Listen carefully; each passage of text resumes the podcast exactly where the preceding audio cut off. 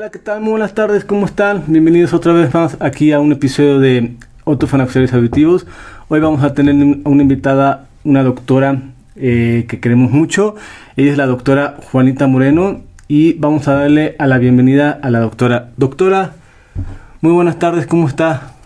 ¿Cómo se encuentra? Muy buenas tardes, bien, muchas gracias. Muchas gracias por haber aceptado la invitación con nosotros, le agradecemos mucho su tiempo y espero que se la, la pase fenomenal y pues vamos a platicar a gusto sobre varias cositas de, de aquí del, del, de, lo, de, su, de su lo que estudió, de lo que se dedica, por qué se dedica a esto y, y bueno, vamos a darle un poquito inicio a esto.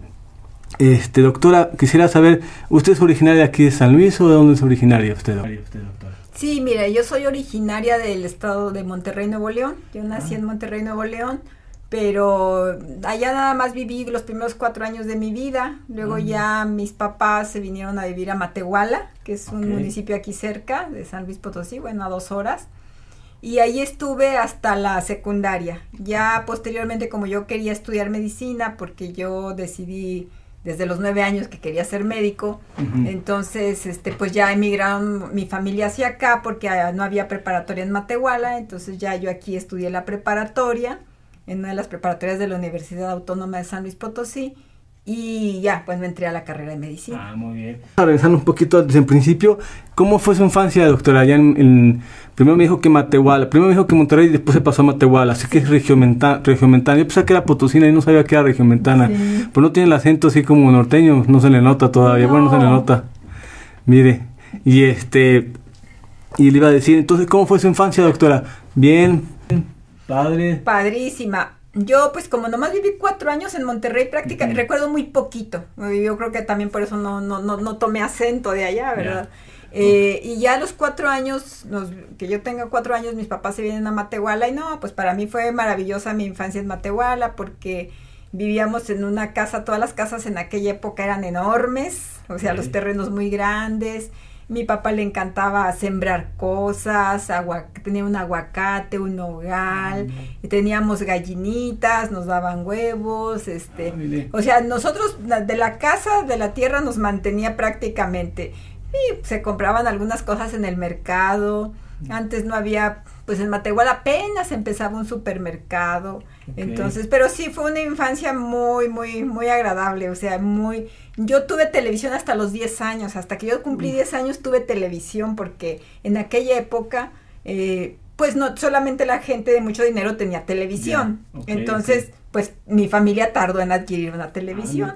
Entonces, se la vivía en el campo jugando ahí con, no sé si, bueno, si tiene hermanos o no, o con su papá la ayudaba ahí a...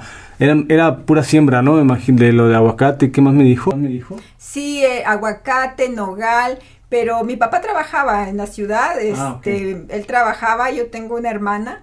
Y bueno, jugábamos mucho ahí, teníamos un perro, entonces el ah, perro era también parte del, éramos un equipo, eh, no, nos la paseamos ahí nuestros, nuestras aventuras, ¿verdad? En, la casa. Y este, ¿y de chiquita qué quería hacer de grande? ¿Quería ser médica o quería ser eh, otra cosa? ¿Su sueño era ser médico o antes de, los 10 años que tenía alguna idea de querer, de querer ser alguien o, qué quería hacer? De, de, entrada, al principio, pues no recuerdo, por ejemplo, de cuatro o cinco años, pues no, yo lo único que quería era, cuando estaba allá en Monterrey, quería ir al kinder, porque yo veía que los niños venían y traían libros, y yo decía, ¿de dónde vienen esos niños? Y me decía mi mamá, no, pues vienen del kinder, y yo, pues yo quiero ir, ¿no? Hasta que cumplas cuatro, entonces supongo que yo tenía tres años, y me acuerdo y hasta que cumplas cuatro, entonces pues bueno, hasta que cumplas cuatro y eh, pues ya esperaba y pues me gustaba mucho la escuela porque jugaba en el kinder, este, todos los colores que me enseñaban, las letras, o sea, para mí era así algo muy... Y ya después cuando estuve en la primaria, eh, a mí me gustaba mucho también todo lo que es la literatura, el español, entonces yo preguntaba eh, y una persona que le gusta el español, ¿a qué se puede dedicar? O sea, preguntaba a, mi mamá. Abiertamente, ¿no? Abiertamente, sí. Y, y me decía, no, pues puede ser este escritor, puede ser este, puede, puede enseñar, o sea, me decían, ¿verdad? Pero bueno, no tenía yo, yo, este, así, pero decía, pues es lo que más me gusta, porque me gustaba mucho, se me facilitaban las conjugaciones, todo eso.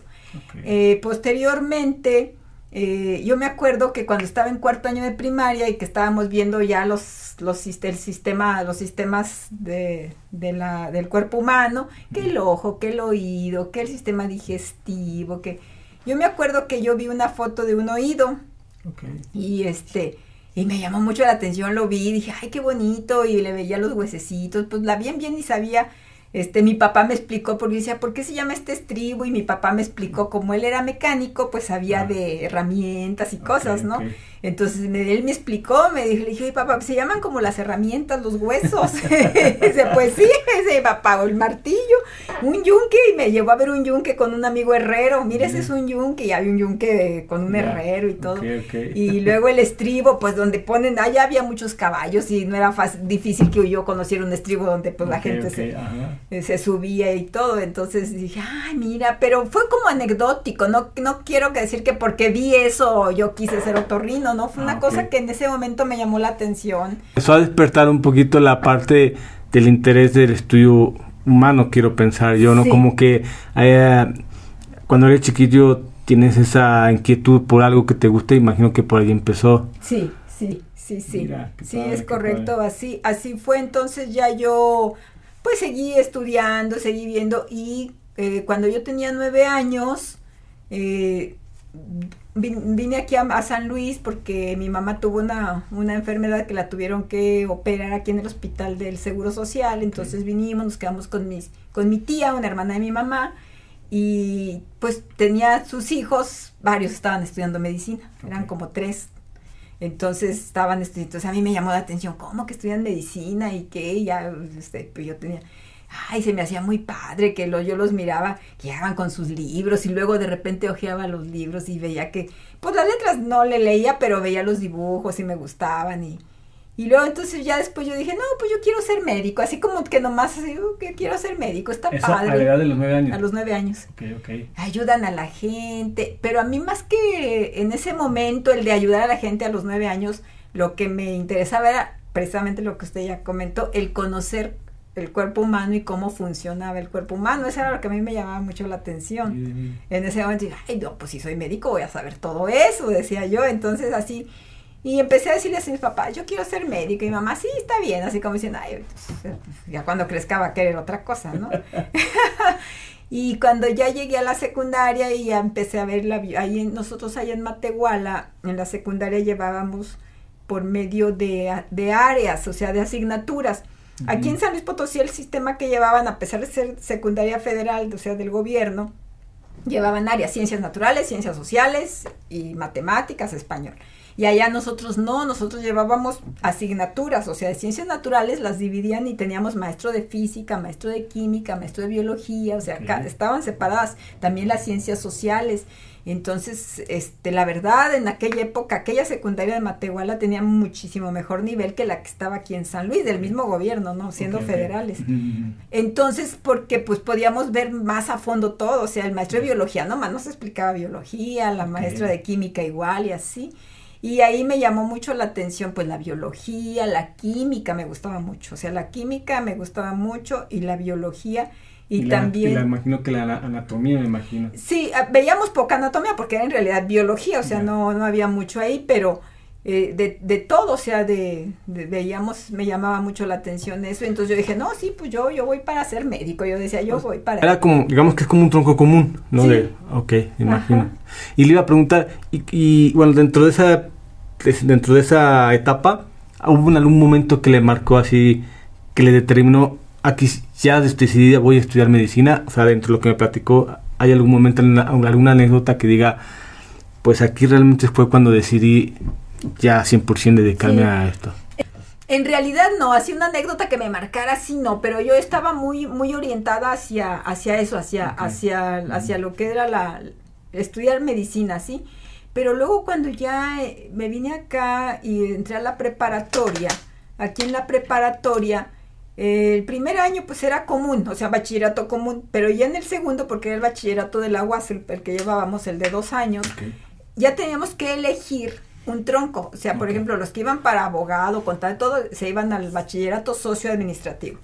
Los que íbamos para medicina, para dentista, para químico, fármaco, el, químico biológico. Y los que iban para físico, matemática, ingeniería, alguna de esas, el físico matemático. O sea, ya, teníamos que definir ya para pasar al segundo año.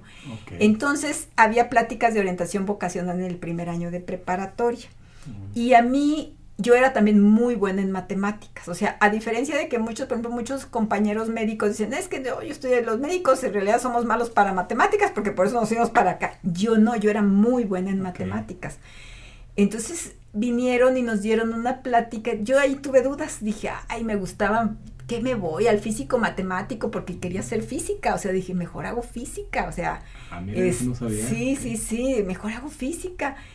Y luego este, vinieron y nos dieron una plática de, de la este, escuela de aviación para reclutar para ser pilotos, o sea, ajá. Entonces, pues fui, yo fui a la plática, pero me acuerdo que esa plática nada más entraban pues puros compañeros, puros hombres, y nada más entré yo y otra compañera de la prepa. Y ya nos dieron la plática, oh, bien bonito y todo, todo padrísimo. Y, y bueno, pues se, necesitaba el bachillerato físico-matemático para esa, para ser para el piloto aviador. Y al final nos dicen, este, les agradecemos mucho a las mujeres que vinieron a la plática pero desafortunadamente nada más entran hombres. Uy, no. una plática interesante. sí, sí, sí. Y yo, ah. ser? No. Pero, pero, sí, sí, pero sí le hubiera gustado entonces me dedicar, bueno, no dedicarse, pero sí, sí le llamaba mucho la atención ahí. Sí, sí me, sí, sí me llamaba mucho la atención, entonces este, dije, bueno, ya, pues esto no, ya ahora ya sé que sí aceptan mujeres ahora, pero pues eso fue hace muchos años cuando yo estaba en la, en la preparatoria, ahora ya, ya sé que ya hay pilotos mujeres y eso. Entonces ya me quedé con la, me quedé, estaba yo indecisa, me voy al físico matemático para hacer física o me vengo acá para ser médico y ahí me, ahí, ahí sí tuve, estuve a punto y yo creo que lo que me hizo decidirme para, para ser, para ser médico fue también el hecho de que, de que dije, bueno, o sea, quería trabajar más con personas que con cosas. Ajá, ¿sí? Y eso sí, eso eso mucha gente cuando se dedica a eso lo, lo considera, ¿no? El, trato humano y, pues también es noble, o sea, ayudar a la gente en la especialidad que sea, debe ser también gratificante, ¿no? imagino. Sí, sí, sí, eso fue lo que me decidí, dije, bueno, o sea, preferí, dije, mejor, eh, eh, y me gustaban mucho las dos cosas, ¿verdad? Y, y finalmente, pues sí, estoy, estoy feliz, o sea, de haber, de haberme, este, dije, bueno, eh, también dije, ya me eh, hice el bachillerato este, químico-biológica y ya para, este, pues para ya aplicar para hacer la, este, el examen para entrar a la escuela de medicina, ¿sí? Oh. Y le iba a preguntar, ¿qué, representa para usted la palabra medicina? ¿Qué representa eh, en general para usted? ¿Qué representa esa palabra? Sí, sí, este, en general, bueno, de entrada cuando, cuando yo escuchaba la palabra medicina, eh, ha ido cambiando mi concepto con el tiempo, ¿eh? O sea, de entrada cuando pues yo estaba en la prepa, medicina, pues para mí significaba la, escuela de medicina, o sea, eso era para lo que a mí significaba. No, pero simplemente porque, como acabo de decir, o sea, va cambiando conforme va, va, va, madurando, va entrando más al mundo de la, de la, de la medicina, pero bueno, adelante, continúe. Sí, eh, eh, luego ya después, ya cuando estuve estudiando la carrera y que ya salí, ese medicina, entonces lo empecé a asociar con ser médico, o sea, con, con, con, con ser médico, con lo que es el médico, ya la persona, no, no, no, no un medicamento, no, sino con ser, con el ser médico. Eh, y posteriormente, conforme me di cuenta también, ya que egresé y todo, que hay también distintos tipos de medicina, o sea que no nada más es la medicina la nuestra, que es la alópata, que hay los homeópatas, que es la, que hay los este los médicos este, que curan con la herbolaria eh, y que a lo mejor no porque yo no la conozca la voy a desprestigiar, o sea, yo voy a decir, pues sí, o sea, yo de lo mío sé, de lo otro no, entonces ya me di cuenta que medicina no nada más es la medicina de los medicamentos y fármacos, ¿verdad?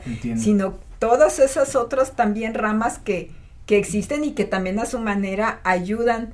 Y una vez leí un libro de uno que fue mi un maestro mío aquí en la escuela de medicina, este, y él escribió un libro, él escribió un libro de este, se llama, se llama este, la medicina, de, sobre medicina holística, ¿sí? Entonces él habla de holística como un todo, porque a veces cuando hemos, oímos la palabra holístico creemos que es algo así alternativo, distinto, pero no. Lo holístico también incluye la, la, alópata, la homeópata, todas, o sea, es holos todo, ¿no?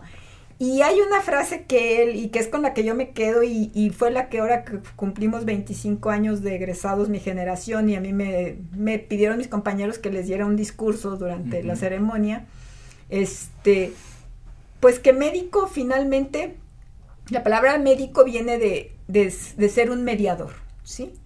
Un mediador entre lo que es la enfermedad y lo que es el, el, enfermo, ¿sí? Y, y, el médico es, o sea, como que el que, el, porque quien en realidad se cura es el paciente. Con las intervenciones que hagamos nosotros, y somos como unos mediadores entre él y la enfermedad, ¿sí? A diferencia de doctor, porque el doctor es, el docto viene de docto, o sea, de docto de que yo sé y lo que yo digo es lo que es y no hay nada afuera ni de eso, ¿sí? que no hay duda. Sí, yo que lo que yo digo esto es y, nada y es irrefutable, ¿sí? Entonces, por ejemplo, si un doctor le dice a un paciente, tu enfermedad no se cura, pues ya le está dando doctamente que no se va a curar, ¿verdad? Y también puede ser al contrario, le puede decir, tiene, tiene curación, pero es, es como que yo lo, porque yo lo digo, así es, es de eso quiere decir doctor, ¿sí? Entonces, y medicina es mediador, o sea, el médico es un mediador, aquí es, cambia mucho porque en realidad el responsable de la salud es el, es el paciente y el médico nada más somos como que un apoyo como que un guía, como que si es por aquí, es por acá, pero finalmente el paciente es, es quien tiene que hacer las cosas, porque cuando yo le digo a un paciente, no tomes este refresco que te hace daño, pues el paciente es el que finalmente lo hace o no lo hace. Ajá. Claro, Y le iba a preguntar, y bueno, regresamos un poquito al, a, lo que cuando, estaba en la prepa y cuando estaba por decidirse, eh, una vez que haya entrado la, que entró a la universidad y que entró a medicina, ¿por qué se especializó eh, por, por, otorrino? Digo otorrino, pero no puedo decir toda la palabra completa. Sí, otorrinolaringólogo, no, otorrinolaringólogo, logo, se lo voy a tener que quitar, pero bueno, a ver. Bueno, esa parte, ¿por qué se fue por siendo otorrino? Ajá. ¿Por qué, por qué le gustó esa especialidad o a, o a qué se debe? Sí, sí, claro. Yo ya estando en la, en la carrera de medicina también es así, nos hacen como, es como un recorrido, ¿no? O sea, los primeros dos años este, son las ciencias básicas, que como su nombre lo dice es la base, todos los médicos en formación aprendemos esas bases, o sea, que es anatomía, fisiología, embriología, bioquímica, inmunología, genética, o sea, que a lo mejor para muchas personas son materias un poco áridas, ¿no? Pero son fundamentales. Ajá. Eh, ya en tercer año entramos a lo que es medicina interna. Ajá. Y ya empezamos con práctica clínica, o sea, con el paciente. Ya en tercer año empezamos a ir al hospital, a hacer prácticas. Le hacía mucha ilusión.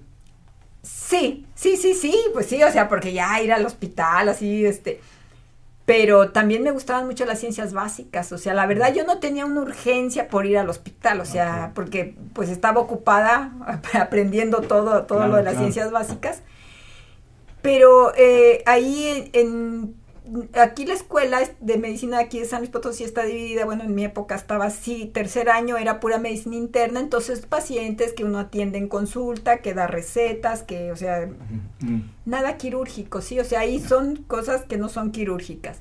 Luego ya pasó uno a cuarto año y allí eh, vemos cirugía, entonces ahí sí es todo quirúrgico, cirugía general y todas sus ramas, dentro de las cuales está otorrino. Urología, oftalmología, este... Eh, todas las, es que cirugía vascular, ajá. Entonces, este, pues yo me di cuenta ya estando en cuarto año que a mí me gustaba operar, o sea, me gustaba más entrar a operar que estar nada más dando consulta. Entonces yo dije, no, bueno, pues yo, yo, yo quiero algo quirúrgico, ¿verdad? Ya en quinto año vemos medio semestre, un semestre es ginecología y el otro semestre es pediatría. Pediatría es igual que medicina interna en el aspecto de que no se opera pero pues ve unos niños, pero es igual recetar y todo, ¿no? Entonces dije, no, pues pediatría no. Eh, ginecología me llamaba la atención porque también hay mucho de cirugía y todo, ¿sí? Pero eh, como tuve la oportunidad de pasar por todos esos servicios, yo me di cuenta que a mí me gustaban más las cirugías más finas, o sea, lo más fino. Entonces, eh, pues de lo más fino era oftalmología y era otorrinolaringología. Ajá. Ah, ok, ok.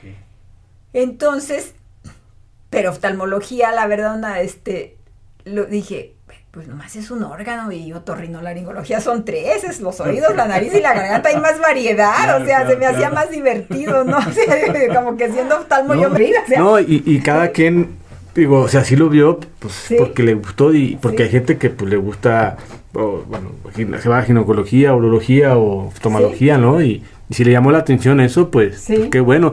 Yo le iba a preguntar, cuando va, cuando vas haciendo esos, esas partes, esa etapa de visitas a los a tener a los a personas y etcétera.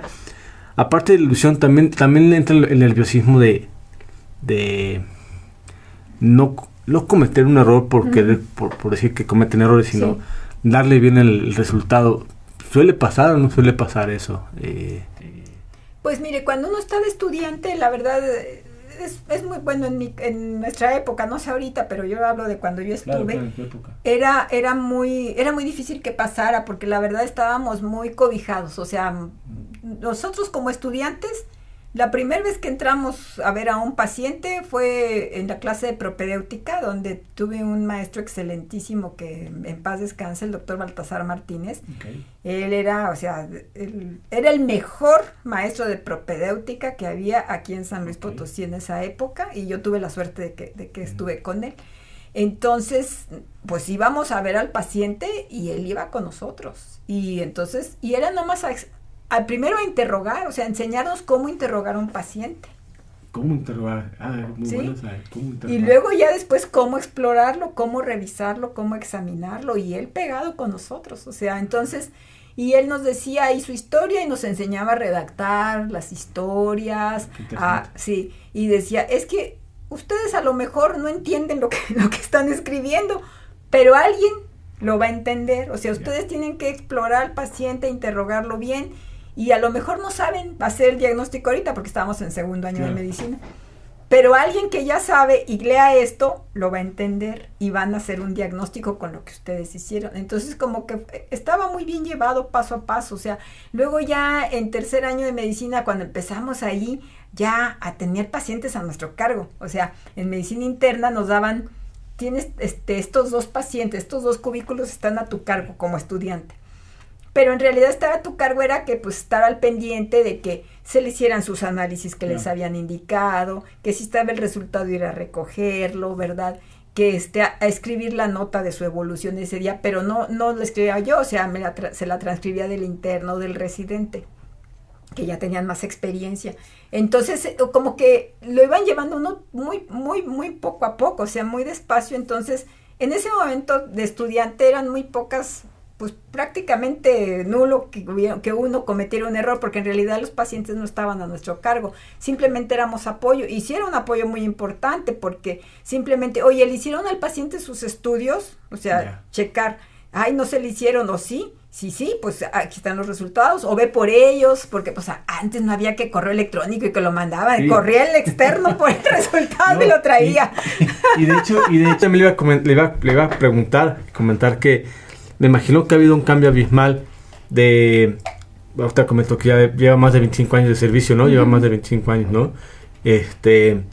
Creo, quiero pensar que ha cambiado la tecnología de, hace 25 años ahora. Sí, mucho. Y, imagino también que eh, ya inclinándonos en, la, inclinándonos en la especialidad de otorrino, quiero pensar que la tecnología avanzada ya ha podido ayudar a, mucha gente, me imagino, ¿no? Sí, sí, sí. Sí, me imagino. Sí, sí, sí. La verdad, la verdad es que debe ser muy interesante todo eso. Yo, yo, yo una de las cosas que digo es que ser médico debe ser muy padre, pero es una responsabilidad muy, muy importante, porque, bueno, depende en qué especialidad, pero pues también te juegas un poquito, pues no la vida, en este caso el torrino, pues no es, que la vida, pero los cardiólogos o, o sea, toda esa, toda esa especialidad como que sí lo, sí le, sí le tengo respeto, ¿no? Y saberle y pues no equivocarse, porque si no, pobre, pobre paciente, la verdad, ¿no? Este, ok, y doctora, quería platicar un poquito también sobre, eh, si nos puede dar algunos consejos, ya hablando más en, más en la parte del, del, del otorrino, más en la parte del, del oído, ¿qué consejos le daría a, los, a, los, a, las personas, a los pacientes, a la gente que nos está viendo? Eh, ¿Qué consejos le daría a los pacientes para, para que tengan más cuidados en sus oídos? ¿O qué es lo que recomienda de, la, de, primer, de primera instancia? Sí, bueno, de primera instancia lo que yo les recomiendo es eh, cuidar mucho el oído de exponerlo a ruidos intensos, ¿sí? Okay. Porque el ruido intenso eh, daña el oído. Ajá. Uh -huh. Entonces, hay distintos tipos de exposiciones al ruido.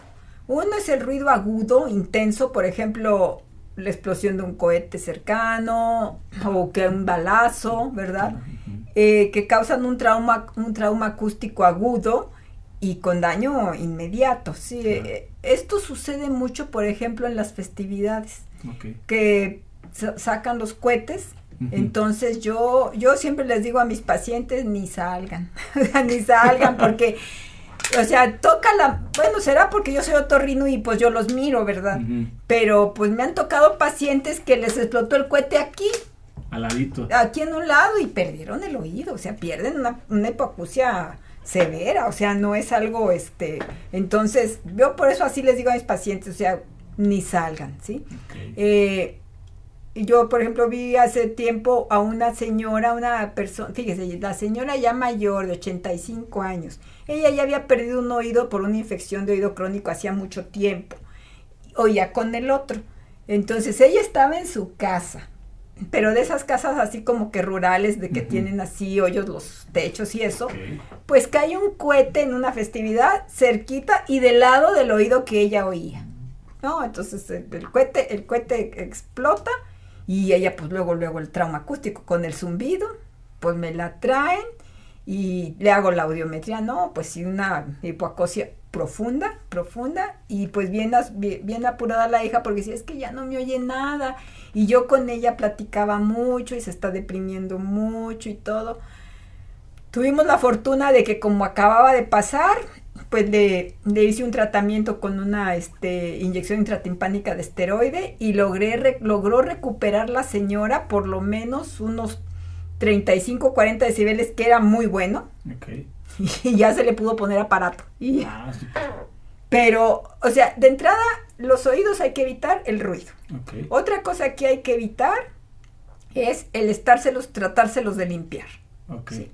Al oído nadie debe de tratarlo de limpiar, ni el, ni el propio paciente, ni el familiar, ni, ni, ni la enfermera amiga, ni el médico general. El único que puede tocar un oído es un otorrinolaringólogo. Eh, porque también he visto muchos accidentes donde les han perforado el oído por tratarlos de limpiar, o el mismo paciente con un pasador limpiándose se lo perfora. Uno para limpiar lo que es el cerumen, ¿no? Me imagino el cerumen, en general, sí, ¿no? El Me cerumen, imagino. el cerumen, así claro. es, sí, sí, porque es la, tratar de extraerse el cerumen. Claro. Entonces, si ahí les digo, o sea, la limpieza, si siente cerumen, vaya con el otorrinolaringólogo, porque mire, tratan de limpiarse, se lastiman. Si uh -huh. bien les va, pues nomás es el dolor, pero muy, me han llegado perforados, también, sí, me han llegado perforados. De todos modos vinieron a la consulta, pero ya mal, complicados. Entonces, así acudir a la consulta, pues antes de que esté la complicación y ahí el otorrino le, le extrae el cerumen con seguridad y, y, sin mayor problema. ¿Cada cuándo recomienda que vaya el paciente a hacerse esa limpieza? ¿Cada seis meses, cada año, cada tres meses? ¿Cuál, qué, sí. cuál es el tiempo eh, adecuado? Sí. ¿Qué diría usted? ¿Qué diría usted? En promedio, o sea, la mayoría de la gente es una vez al año pero depende mucho de la producción de cada quien. Yo tengo pacientes, yo tengo un paciente que, el que, que, que, que, es el que más seguido tiene que ir porque llega ya lleno, o sea, produce mucho de los dos lados, va cada mes y medio, pero es, es, es una excepción, es, ¿sí? Claro, Ajá, sí. Ajá. Y otros pacientes que pues van hasta los 4 o 5 años, claro, ya llegan llenos. O sea, porque aunque yo les digo, ven cada año, no vienen. O sea, vienen otra vez a los 3 años, otra vez igual, de llenos. O sea, sí, sí, sí, Me consta porque, porque yo también voy a, a que me haga limpieza, ¿no? Pero yo, yo voy cada, no, no sé si cada 6 meses, pero sí cada 8 meses o el año, por lo menos una vez, y por lo menos un chequeo general. Sí para que pues que vean cómo está el, tímpano y cómo está el este pues que esté que esté todo en orden no claro. Y este y qué bueno. Y también le iba a preguntar doctora eh, cuál ha sido su experiencia eh, y relación con con Otofon eh, con sus pacientes y cómo, ha sido esa relación me, puede platicar un poquito sí sí. Sí claro pues mire mi, mi, experiencia con Otofon ha sido muy buena sí mm. eh, yo de entrada, pues los pacientes cuando traen algún problema de audición, pues les digo, sí, te, los tengo que ver yo primero, porque primero que no traigan un tapón de cerilla, porque si traen un tapón de cerilla y se le hace la audiometría, pues va a salir alterada, pero por el tapón. Entonces, pues yo debo de enviar al paciente sin tapones, o sea, limpio, que no traiga infecciones tampoco, porque si hay infecciones lo mismo. Entonces, de entrada los checo. Ya si veo yo que, que todo está en orden, entonces, eh, ya, ya vemos que es una pérdida de audición que puede ser posiblemente por la edad, que es lo más común, o sea, una presbiacusia es de lo, eh, de lo más común que, yo veo.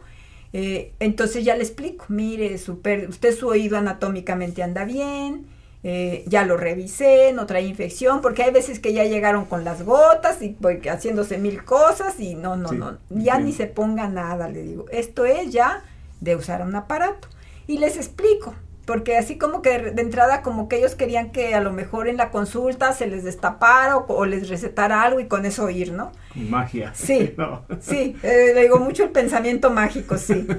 Y le digo, no, mire, entonces ya le explico, usted es candidato a un aparato auditivo y les digo, les hago la analogía con los ojos, les hago la analogía, mire, por ejemplo, cuando uno no ve bien, pues se pone unos lentes para poder ver, entonces el aparato es lo mismo, ¿verdad? Usted no oye bien, ocupa un aparato, ¿verdad? Entonces, eh, y ya este, ya le, a veces están muy temerosos, a veces, y, es que, y si no me funciona, y es que, y cuánto costará, y o sea, muchas dudas que tienen, ¿no? Entonces le digo, le digo, no, mire, con toda confianza, yo trabajo con Otofón, este, vaya, ya, ya, ya, ya sabe que no hay nada orgánico, entonces ya ahí le hacen una audiometría, incluso le pueden hacer pruebas ahí para ver usted con qué aparato se acomoda, y ya se acomoda, pues, pues ya sabe, ya, ya, ya oyó, en parte el paciente en el momento en que oye y dice, ya lo quiero. Y es que eso es importante, ¿no? Eh, hacerle entender que, bueno, como, como, usted, como usted comentaba, la mayoría de los pacientes a lo mejor ya son mayores, pero creo que hacerle, hacerles volver a escuchar no como por nosotros con lo que comentamos es que no vas a escuchar como cuando eras cuando tienes 20 años como tienes 15 años. Vas a, vas a recuperar algo más de audición y vas a poder entender mejor más claro. Eso eso sí es importante y hay que recalcar sobre la gente no porque la gente a veces piensa que por arte magia ya va a escuchar como antes y pues no. Eso, eso es una realidad. Pero que pero es importante hacerles o darles la, la posibilidad de que puedan escuchar un poco mejor con el aparato, ¿no? Sí, sí, y, sí. qué bueno, y qué bueno, la verdad es que eh, qué, bueno que así que ha tenido muy buena relación con nosotros y, y eso pues se agradece, ¿no? Y también le agradecemos nosotros que, que, que, haya, que haya, que confíe en nosotros, ¿no? Que confíe y nosotros también confiar en usted y en, el paciente próximo, ¿no? Que, que, tengan la posibilidad o la oportunidad de tener un aparato. Pues, eh, muchas gracias por, por, por la invita por la por haber venido doctora este quisiera preguntarle en dónde la pueden localizar en dónde está ubicada para que lo pueda yo este comentar y poner ahí en el en el, en el canal de, de Autofon Auditivo. Sí, claro que sí. Este, yo estoy ubicada aquí en Cuauhtémoc 376, es la colonia moderna, está entre Benigno Arriaga y Anáhuac. Benigno Arriaga es la calle del IMSS de Cuauhtémoc, así que la identifican muy bien. Y, pues ahí, ahí estamos a sus órdenes. Muchas gracias, doctora. Muchísimas gracias, de verdad. Espero que no sea ni la primera ni la última podcast que, hagamos. Esperemos que la próxima vez hagamos otro tipo con otros temas. Y muchísimas gracias otra vez por, por haber aceptado la invitación. Y bueno, pues estamos aquí en contacto. Al contrario, muchísimas gracias por haberme invitado. Fue un gusto haber asistido aquí. muchas gracias. Pues muchísimas gracias a todos por habernos acompañado. Eh, esto es Otofon Actuales Auditivos y no olviden suscribirse al canal y estamos en las redes sociales también. Les mando un abrazo. Saludos.